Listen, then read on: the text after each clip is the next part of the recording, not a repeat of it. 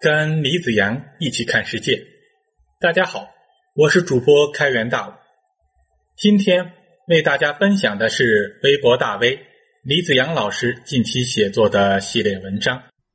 文章的题目是《土豪必须死》，发布日期是二零二零年十月十四日。新中国建立以后，开展了轰轰烈烈的土地改革。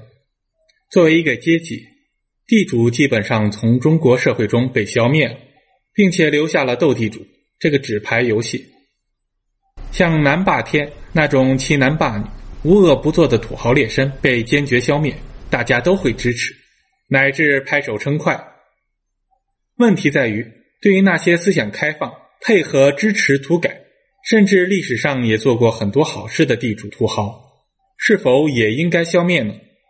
在反思土改的文章中有这样的回忆：某青年干部奉命下乡主持土改，到乡下以后，当地的地主很配合，主动交出土地，土改进行的很顺利。只用几天的时间测量分配一番，地主的土地就分给了农民。这位干部很高兴，觉得自己工作做得很好，一定会得到上级领导的表扬。没想到，报告给上级后，遭到了领导的严厉批评。领导说：“你怎么能只用几天就完成了土改呢？工作太不深入，回去重做。”被批评了，这位干部既委屈又莫名其妙。土改土改，不就是把土地分给农民吗？现在都分完了，并无隐瞒遗漏，怎么会遭到如此严厉的批评呢？继续做工作还有什么可做的呢？无奈之下，干部只好到别的地方参观学习，看看别人是怎么搞土改的。这一看才明白，土改可不是分分土地那么简单，而是包括分福财、清算高利贷、斗争地主等很多部分。最重要的是，一定要把群众发动起来。总之。土改是要在乡村来个翻天覆地凯尔康，这当然绝不可能在几天内完成，能用几个月完成就不错了。怪不得上级领导一听他几天就完成了土改，连看都不看一眼，就直接严厉批评。很多反思土改的观点，主要的反思点也正在这里。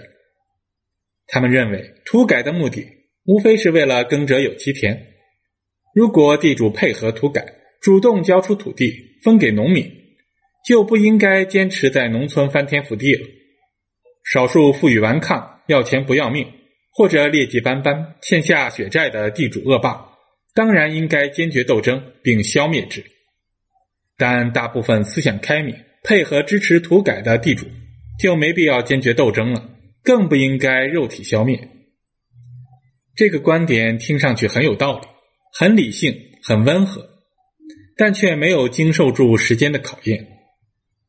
新中国建立七十年以后，现在回头去看，土豪必须死，虽然听上去很蛮横、很不讲理、很吓人，但却是国家复兴的必经之路，也是中国革命的核心所在。为什么土豪必须死？且让我从叶广芩的小说《青木川》说起。叶广芩是地道的北京人，也被认为是新京派小说的纲鼎人。其实，叶广芩的创作地跨北京、陕西两地，他现在实际上是陕西人，连北京户口都没有。是的，京味小说家没有北京户口。《青木川》就是一部陕西题材的小说。小说的主人公名叫魏富堂，是陕西省青木川县的头号土豪。小说开篇的第一句就是：“魏富堂是一九五二年春天被人民政府枪毙的。”青木川与其说是小说，不如说是纪实文学。魏富堂在历史上是有原型的，该人名叫魏福堂。小说当然有一些虚构。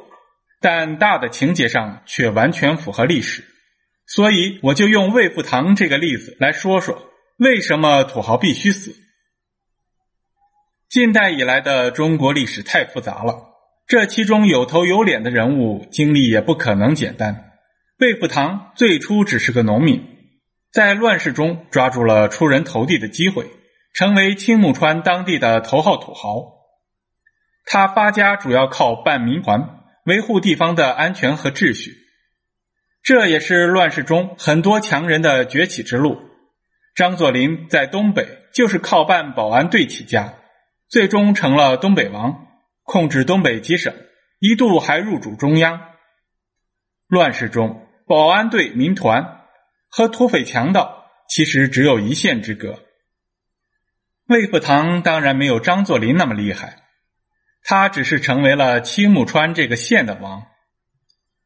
青木川的位置是在陕、甘、川三省的交界之处，成立了民团的魏福堂，有人有枪，就利用青木川、鸡鸣三省这个有利地形，大做鸦片生意，挣了钱又买枪招人，势力越来越大，成为了当地一个强大的地方武装，是地地道道的土豪。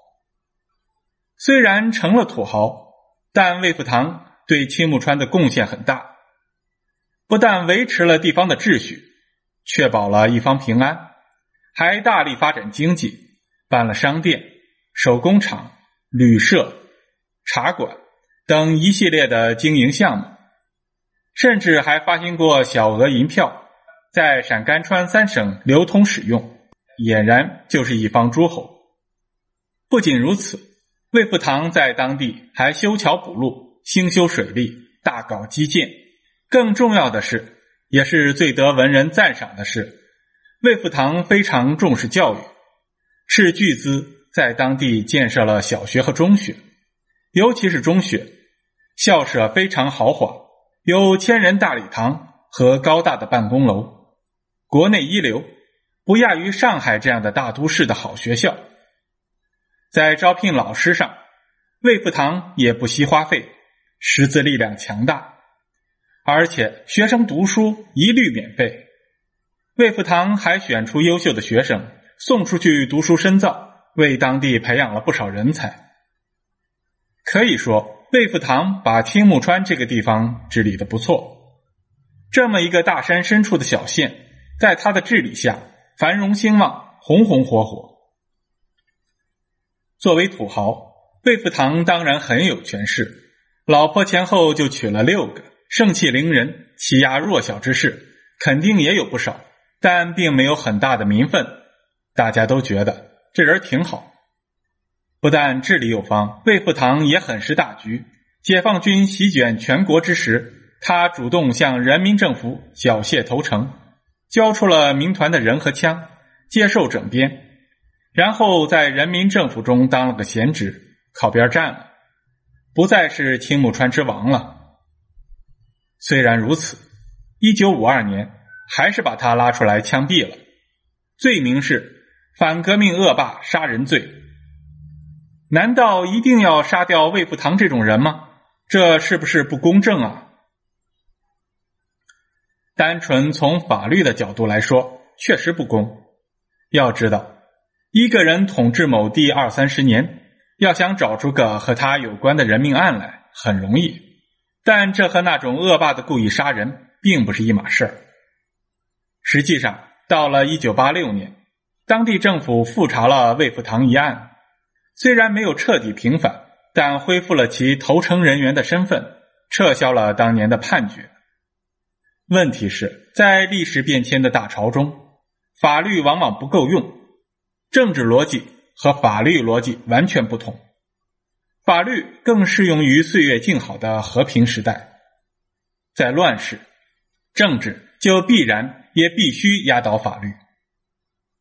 从青木川一地的角度来看，魏福堂是个造福地方的大好人，造福的水平还很高。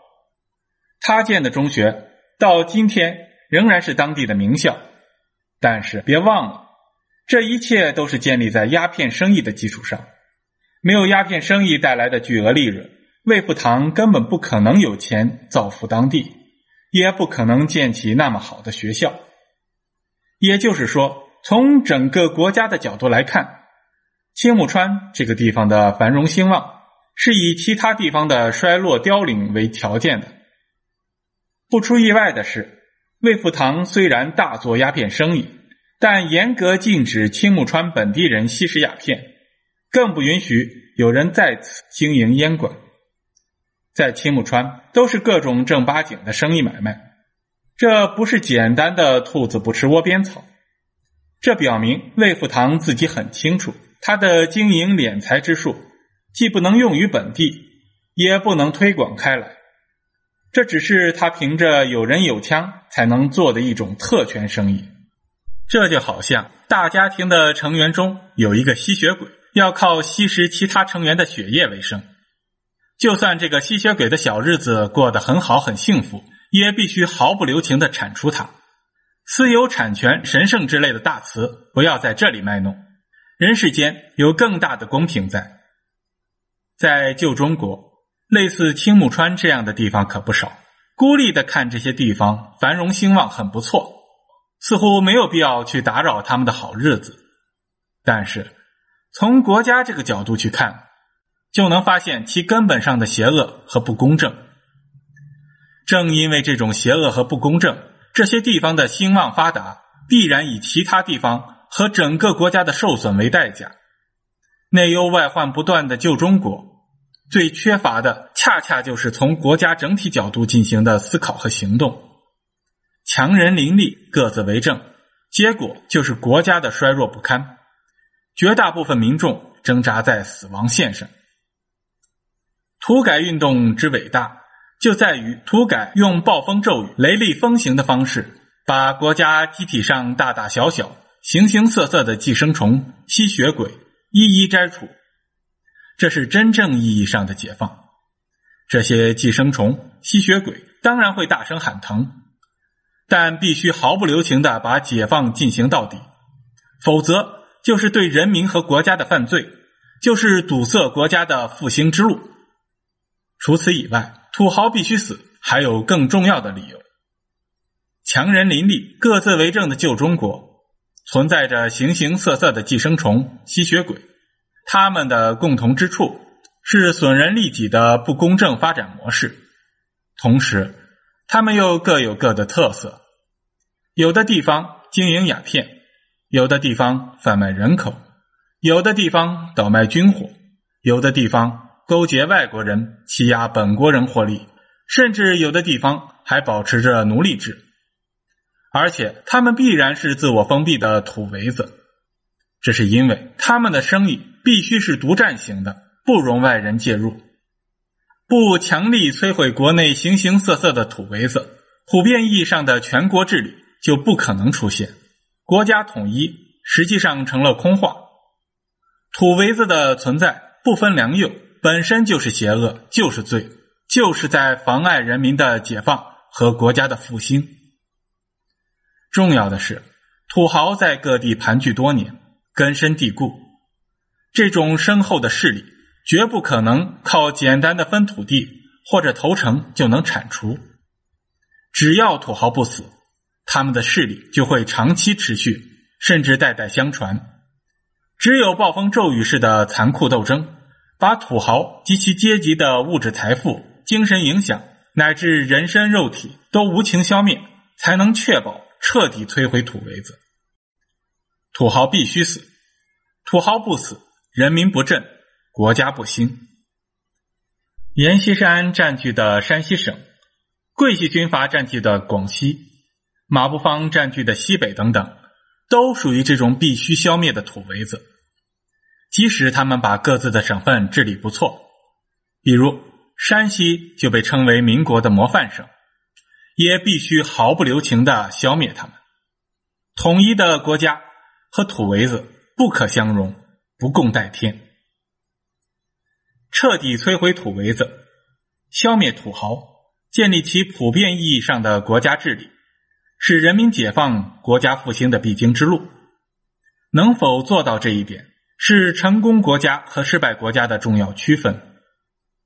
很多发展中国家之所以长期萎靡不振、发展乏力，重要的原因之一就是他们没有经历中国革命这样伟大的历史进程，他们的国家只是徒有其名，并不是真正意义上的强有力的统一国家。这种情况下，很难有整个国家的持续发展。一言以蔽之，他们的人民还有待解放。正是从这个意义上，我们才能充分认识到新中国和旧中国的本质不同。新中国取代旧中国，绝不是简单的政权更迭，而是整个国家的浴火重生。两千多年前，秦始皇在石头上刻下了一句话：“烹灭强暴，拯救黔首，周定四极，普施民法，经纬天下。”这句话一直回荡在中国的大地上，回荡在亿万中国人的心中。土豪在中国的命运早已注定，土豪必须死，汉贼不两立。以上就是这篇文章的全部内容。我是开元大武，更多更精彩的文章可以关注李子阳的同名微信公众号。我们下期再见。